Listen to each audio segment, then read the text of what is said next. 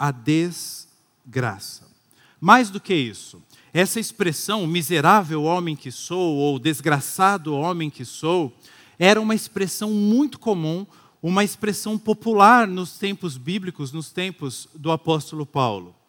Era uma expressão comumente usada em momentos de desespero, em momentos de luto, em momentos de autorrepreensão, que é exatamente o que ele está fazendo aqui. E aí, no próprio verso 24, ele apresenta a pergunta: Quem me libertará? E ele responde no verso 25: A graça de Jesus. Não só no verso 25 fica explícito esse conceito da graça, mas do verso 25 entrando por todo o capítulo 8 e o capítulo 9 e o restante da carta, Paulo vai deixar evidente que a resposta à pergunta que ele faz quem me libertará? A resposta a uma autoanálise de que eu sou miserável, desgraçado, está num Deus gracioso que me ama, que vem ao meu encontro. Então, se a realidade do homem é desgraça, a realidade, a forma como Deus se apresenta para nós, é a realidade da graça. Mas, pastor, eu olho para esse texto aí e eu não entendi nada. Calma, a gente, vai, a gente vai tentar entrar na mente do apóstolo Paulo aqui, trazendo aplicações para as nossas vidas. Eu não farei uma reflexão expositiva, verso por verso, palavra por palavra, mas nós vamos fazer um estudo devocional e eu vou pensar um elemento que nos é mostrado aqui nesse texto bíblico. Para nós entendermos o texto de forma geral, nós precisamos entender que Paulo está falando da sua, ou da sua dele, né? ou da nossa incapacidade de transformar os nossos desejos em ações. Eu apontei para o meu coração, mas eu poderia ter apontado para a minha mente. A incapacidade que eu tenho de transformar o que eu sei que é certo e quero fazer, de fato em algo realizado, em uma ação, em algo concreto. O que Deus está dizendo para nós aqui, ou nos lembrando, é que nós vivemos uma tensão. Se ao mesmo tempo, por um lado, nós somos filhos de Adão, nós somos seres, criaturas carnais, nós somos pecadores, e em Adão, todos nós morremos. Ao mesmo tempo, espiritualmente, nós passamos da morte para a vida. Nós somos chamados por Deus para viver uma novidade de vida, uma nova vida, um renascimento. Isso não ocorre mais em Adão. O próprio apóstolo Paulo vai dizer isso no capítulo 5 de Romanos, um pouquinho antes. Isso acontece agora em Cristo. Então, se por um lado eu sou filho de Adão, por outro lado eu tenho que conviver também com a realidade de ser filho de Deus. E isso é maravilhoso, mas eu continuo sendo filho de Adão. Os estudiosos na história da igreja, desde os pais da igreja, dos primeiros teólogos da, da história cristã, eles normalmente têm posicionamentos divididos em relação ao que Paulo está dizendo aqui. A grande questão, e eu vou tentar ser bem objetivo para não virar uma escola dominical, isso aqui. A grande questão é se o que Paulo está descrevendo em Romanos 7, nessa parte de Romanos 7, ele começa falando de casamento e aí ele entra nesse assunto, no verso 14 é se se trata de uma experiência cristã ou de uma experiência não cristã.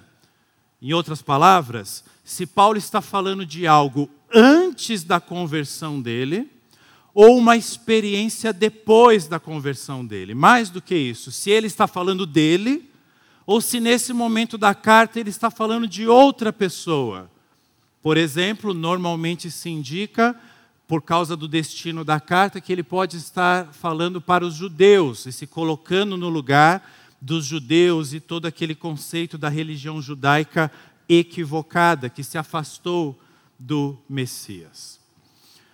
Do ponto de vista de que o apóstolo Paulo está falando numa perspectiva cristã, ou seja, ele está falando dele mesmo naquele momento que ele está escrevendo a carta, nós temos alguns argumentos que, ao meu ver, ah, são muito mais favoráveis a outra possibilidade. Vou citá-los rapidamente. Nesse trecho da carta, Paulo utiliza o tempo todo o tempo verbal presente. Ah, pastor, mas a carta toda ele fez isso. Não. No próprio capítulo 7, ele vem usando um tempo verbal diferente, falando de passado, às vezes apontando para o futuro, mas quando chega nessa parte, estranhamente, ele traz para o presente. Todos os verbos apontam para o tempo presente. Além disso, nós sabemos que o apóstolo Paulo, ele tinha uma posição, uma postura extremamente humilde sobre ele mesmo. Nós sabemos disso através de outros escritos dele. Aqui ele está falando, miserável homem que sou, eu sou o maior dos pecadores, né? Deus e o espinho na carne. Paulo está o tempo todo buscando em Deus essa humildade. Dentro do contexto da carta também, nós estamos num trecho da carta de Romanos que Paulo está apontando para um processo de santidade de santificação, ou seja, o crescimento cristão, o que faz todo sentido. Agora, para mim, o argumento matador mostra para a gente, Sara, o verso número 22, que na NVT foi traduzido como: Amo a lei de Deus de todo o coração. Na versão Almeida, essa frase está assim: Tenho prazer na lei de Deus a pergunta que surge é: como um não cristão afirmaria isso? Como alguém que ainda não teve uma experiência com a lei de Deus e com Cristo afirmaria ter prazer na lei de Deus, amar a lei de Deus? O problema que alguns levantam em contrapartida são expressões do tipo: fui vendido como escravo ao pecado. Mas eu não vejo problema nenhum nessa afirmação é uma forma de Paulo demonstrar que nós, discípulos de Jesus, estamos em processo de transformação. O nosso coração está sendo transformado. Então eu posso dizer, eu fui vendido como pecado. Ou melhor, é, ao pecado. Eu sou um pecador, mesmo sabendo já de um estado de regeneração que Cristo proporcionou para mim. O que é interessante é que Paulo ele faz questão de ressaltar que nós, mesmo em processo de santificação, sendo regenerados por Cristo, sendo discípulos de Jesus já, já discípulos, nós ainda passamos por algumas situações, ainda temos que lidar com alguns fracassos. E isso não é para nos levar a pensar, ah, então o apóstolo não está falando de discípulos. Ele está falando e ele está abrindo o seu coração. Ele está fazendo uma autoanálise. Paulo está dizendo: o pecado é persistente, o pecado é como uma praga. Mas ao mesmo tempo, ele diz no verso 16, pode mostrar, Sara, por favor.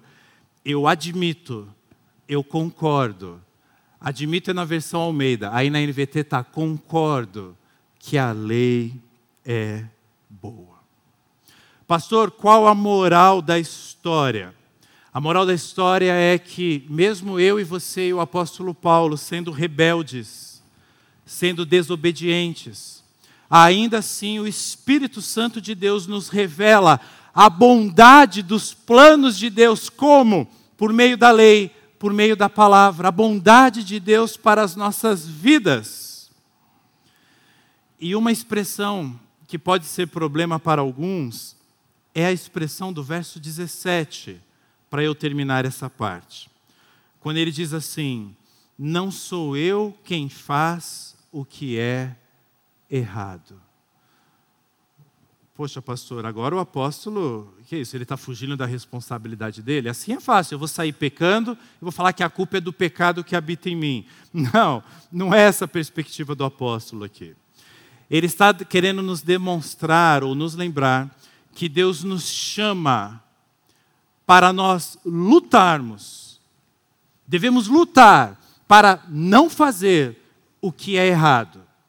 mas ao mesmo tempo é uma declaração do controle que o pecado tem sobre a minha vida. Eu sou é uma luta, é uma guerra. Eu luto para fazer o que é certo, mas eu não posso esquecer que ainda há uma natureza pecaminosa, o que ele chama de carne no texto original. E eu estou em guerra com essa carne, porque ela quer ter controle, mas eu sei que eu não posso satisfazer os seus desejos. O que eu quero que você entenda nessa introdução é que estamos falando de um conflito entre a razão e as nossas paixões carnais. A conclusão de Paulo, pastor já está na conclusão? Calma, é a conclusão de Paulo, depois tem a minha, tá bom? A conclusão de Paulo é que a lei de Deus estimula, ao mesmo tempo que desmascara o meu pecado. Esse drama diz o apóstolo Paulo, só está presente naquele que foi chamado para ser discípulo de Jesus. Não é todo ser humano que vive esse drama. Se você vive, essa é uma boa notícia. O apóstolo Paulo está fazendo uma autoanálise, por isso ele nos chama para fazer essa autoanálise. Como nós lemos, ele afirma: Eu tenho prazer na lei de Deus, e talvez você também tenha. E o apóstolo Paulo afirma: Eu desejo cumprir a lei de Deus, porque eu tenho prazer nela, e talvez você também deseje. Eu tenho certeza que você deseja se você é discípulo. Mas é daí que vem a aflição do apóstolo. Ele começa a ficar aflito, porque o pecado que está presente nele se opõe a este seu desejo. Mas, ao mesmo tempo, o apóstolo Paulo tinha consciência e ele ficava aliviado.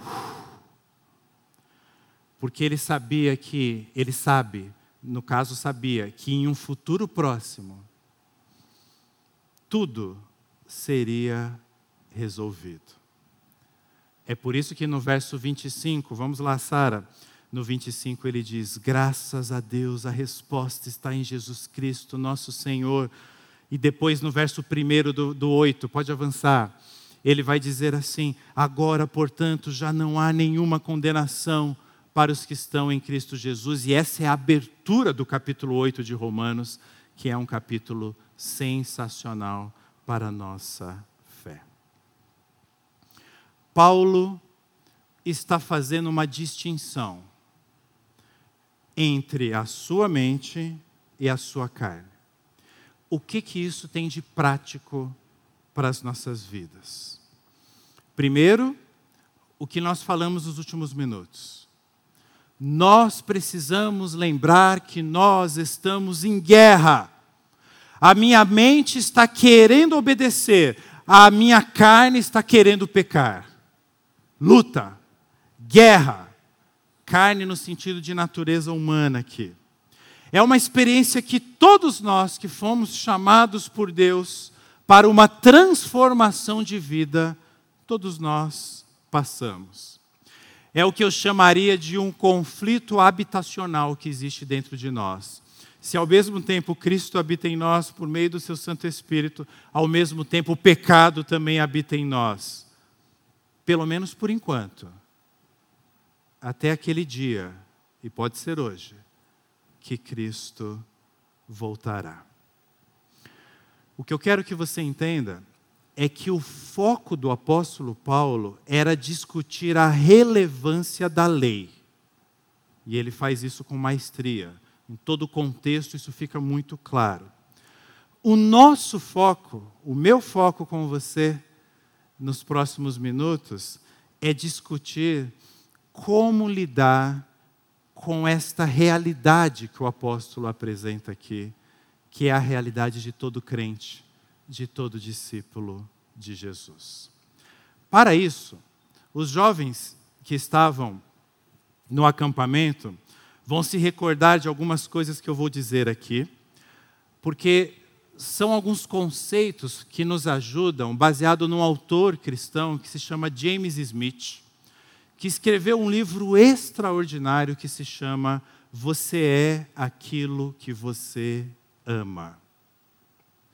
E em um capítulo deste livro que nós estudamos no acampamento de carnaval, James Smith ele traz algumas reflexões que eu estou trazendo aqui à luz do texto de Romanos 7.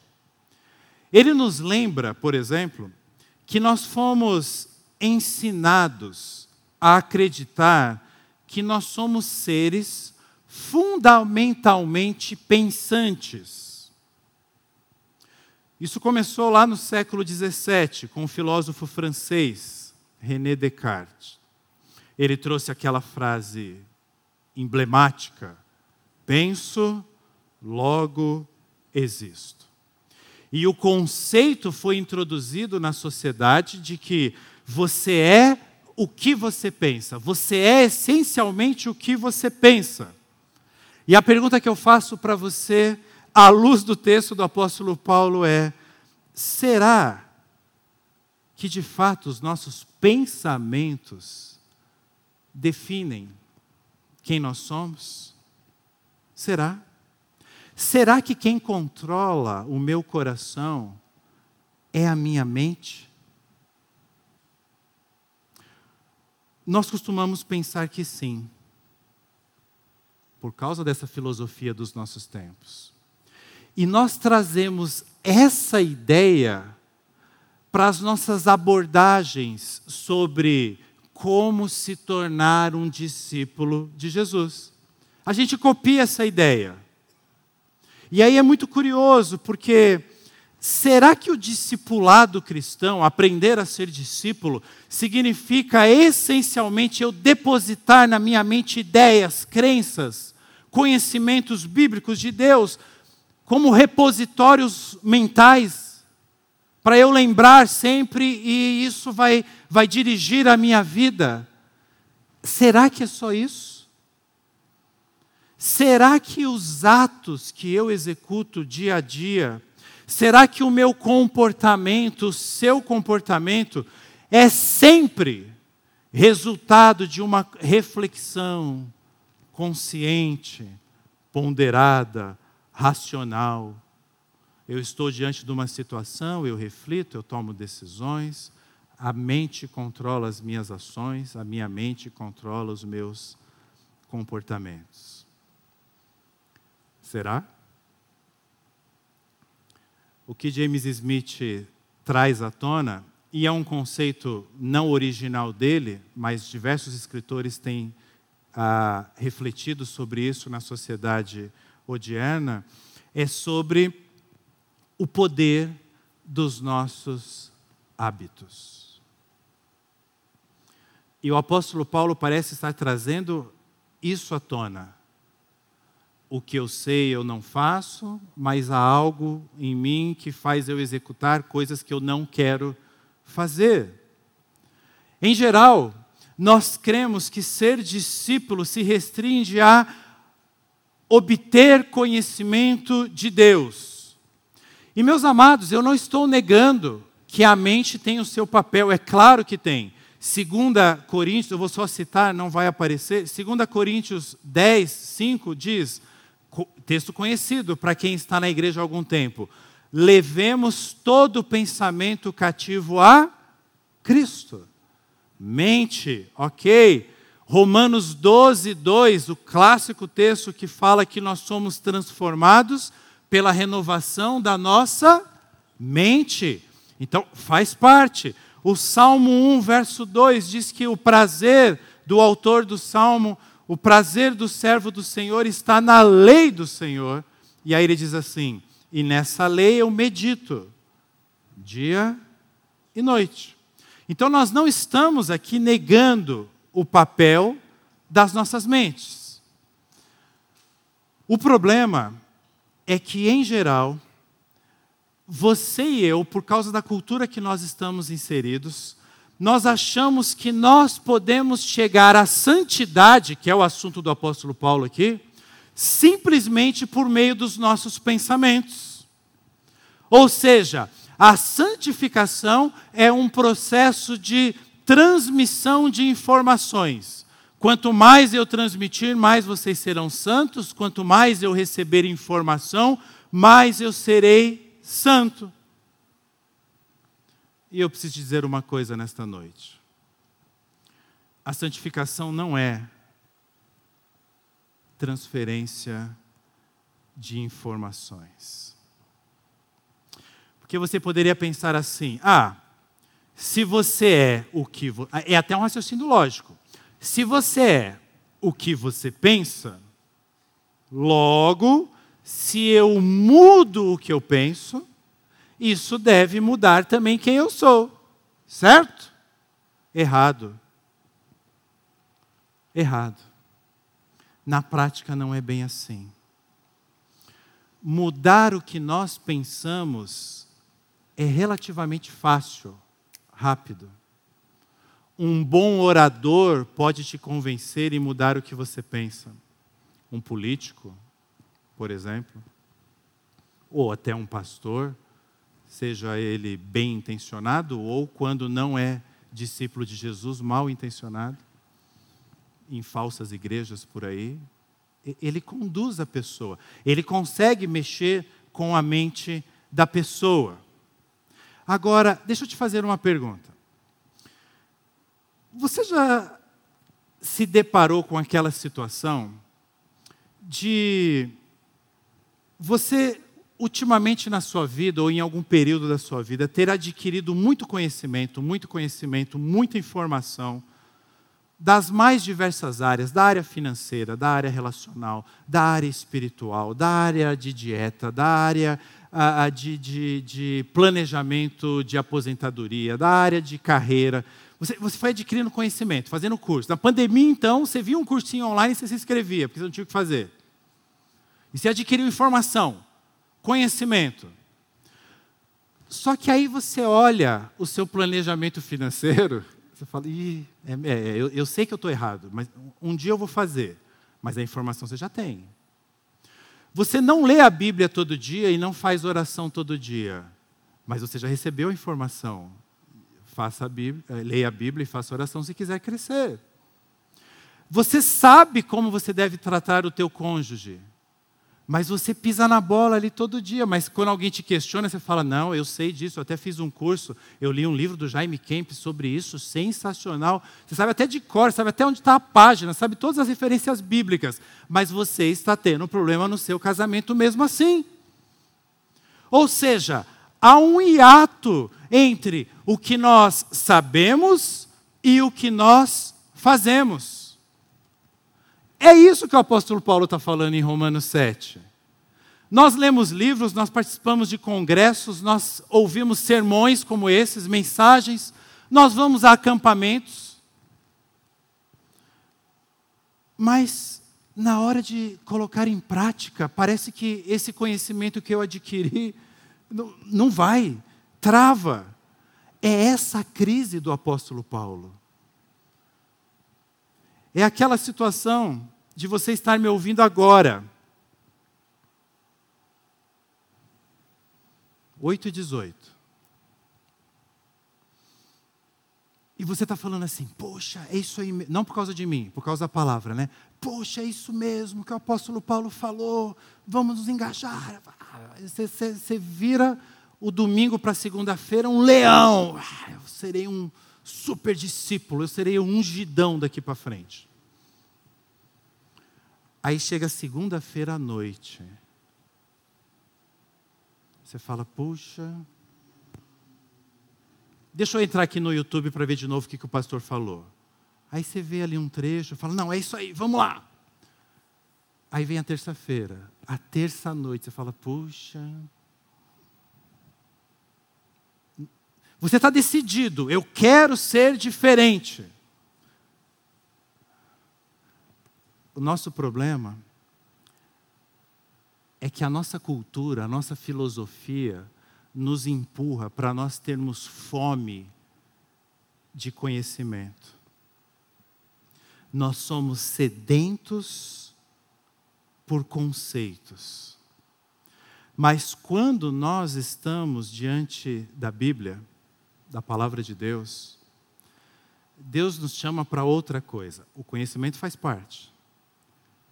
Mas Deus nos chama para nós termos, para nós ansiarmos sermos semelhantes a Cristo. Isso vai muito além de informações. Nós não vamos conseguir chegar à santidade por meio do conhecimento. Então nós temos que questionar Descartes. Será que nós somos seres pensantes mesmo? E pastor, por que que nós focamos no conhecimento? Nós cristãos, se você é cristão há algum tempo, nós interagimos com a cultura que nós estamos inseridos, mas Deus nos dá o discernimento de identificar na cultura aquilo que o agrada, que glorifica o nome dele, aquilo que é belo, e aquilo que o desagrada, que é carnal, que é pecaminoso. E quando nós olhamos para o mundo, especialmente a cultura contemporânea, vê se você concorda comigo nós encontramos o seguinte pensamento: se alguma coisa te agrada, faz. Porque o importante é ser feliz. Você gosta de fazer isso? Não. Se você gosta, vai e faz. Nossa cultura vive isso. Eu ando, eu tenho andado bastante de metrô nas últimas semanas e a gente vê essas transformações culturais, o que era tabu há algum tempo, agora de forma explícita, e ninguém fala nada, ninguém questiona, porque não, aquilo ali está agradando ele, aquilo ali a, atende à satisfação dele, então tudo bem, ele, ele tem o direito de ser feliz. É. Aí nós criamos uma aversão a paixões a desejos. Porque a gente pensa assim, não, nós temos que ser direcionados pela nossa mente, pelo racional. Essas coisas dos nossos impulsos, da nossa carne, não, a gente não pode. E é até natural nós termos esse tipo de reação, diante do contexto do mundo que nós vivemos. Nós achamos que, como discípulos de Jesus, então nós temos que sempre ir contra os nossos impulsos, contra os desejos do coração humano. Nós vivemos uma cultura do impulso. Então, cristãos precisam se concentrar no pensamento, precisam adquirir conhecimento para se opor aos impulsos do mundo. Certo? Em parte. Paulo era um homem de muito conhecimento. diferenciado. E é curioso que, segundo o texto que nós lemos de Romanos 7, todo esse conhecimento do apóstolo Paulo, a informação, o raciocínio, falar várias línguas, ter cidadania romana, tudo aquilo que ele era, não conseguiu libertar o apóstolo Paulo de seus maus hábitos. Então, deixa eu tirar o foco do apóstolo Paulo e trazer para nós. Todo o meu, o seu conhecimento, todas as informações que nós temos, todos os raciocínios rápidos que nós temos, eu pergunto: tem conseguido te libertar dos maus hábitos? Será? Que Deus está falando para nós não é para nós rejeitarmos os nossos conhecimentos, mas para nós reconhecermos os nossos limites. O apóstolo Paulo nos ensina isso nessa passagem. Ele abre o coração. Eu imagino ele até um pouco irado, ditando essa parte da carta. Né? Ele, ele, ele falando e alguém registrando o que ele estava falando. Ele devia estar bravo Miserável homem que sou. Eu queria estar falando outra coisa para você escrever nessa carta, mas eu tenho que ser sincero, escreve isso daí. Deus nos chama para nós sermos assim também. Nós precisamos reconhecer o poder do hábito. nós devemos parar um pouco de ter um olhar cartesiano para o mundo, a cultura que eu estou inserido, e ter um outro olhar, um olhar mais bíblico. É isso que Paulo está fazendo. Nós costumamos ir para a Bíblia com esse olhar cartesiano, enxergando o mundo à, à, à luz da informação, do raciocínio, do conhecimento. Eu penso, logo existo. Mas a lente do Evangelho é outra. Paulo reconhece o seu drama, Paulo aponta as suas dificuldades, mas, verso 25, Sara, de novo, a visão do apóstolo Paulo é clara. E preste atenção naquela frase ali, depois que ele fala, graças a Deus. Ele fala, a resposta está em Jesus Cristo, nosso Senhor. Resposta a quê? As perguntas da nossa alma, da nossa existência, as perguntas que ele estava fazendo. E, e, e o que é surpreendente aqui é, até mesmo as perguntas que nós não temos respostas, ainda assim a gente, a, a gente pode declarar: a resposta está em Jesus Cristo nosso Senhor. Paulo está falando, eu não entendo, eu não entendo, por que, que eu acho assim? Mas não importa. Eu não tenho que olhar tanto para mim. Eu tenho que olhar para Jesus. Eu tenho que olhar para o mundo sobre o prisma de Cristo. Por que, que eu sou assim? Não sei.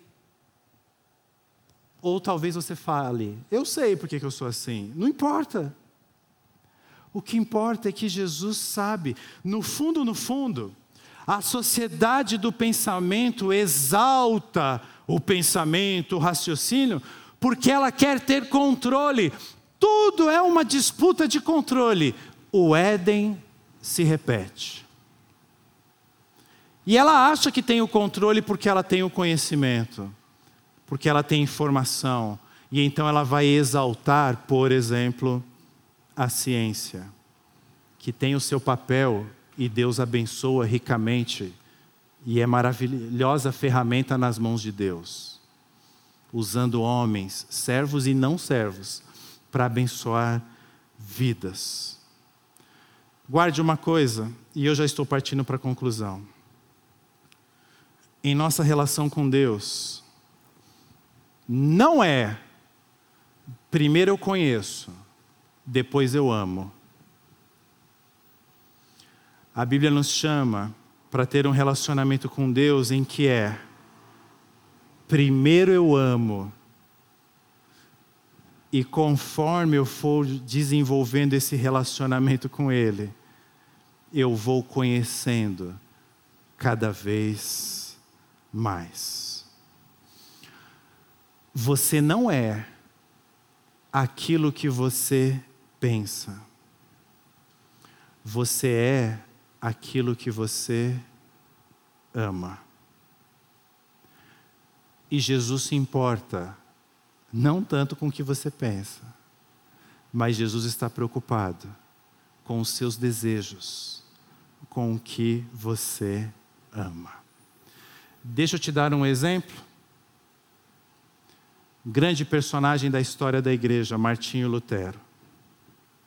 Ele aprendeu isso e ele foi usado por Deus para transformar o mundo, por meio da reforma. Lutero, quando Lutero era um monge, então quando ele entendeu o evangelho, ele achava que ele tinha que exercer a sua santidade, o seu crescimento como discípulo em um mosteiro.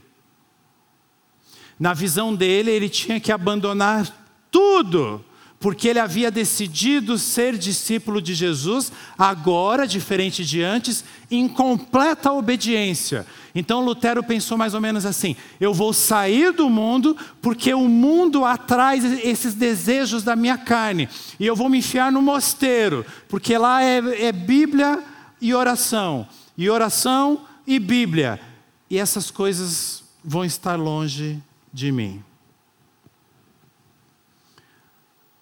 Só que o processo de transformação de Martinho Lutero mostrou para ele que a relação dele com Deus estava fracassando. Porque Deus mostrou para ele, por meio das Escrituras, por meio inclusive dessa carta de Romanos, especialmente Romanos 1,16, Deus mostra para ele que o discipulado de Jesus não é uma recompensa para alguns, porque eles estão tendo um comportamento social, religioso, cumprindo o mandamento divino. Deus mostrou para Lutero: não é bem por aí. Sabe o que Lutero descobriu lá no mosteiro? Palavras dele, abre aspas. Nossos esforços são vãos, mesmo na vida mais piedosa.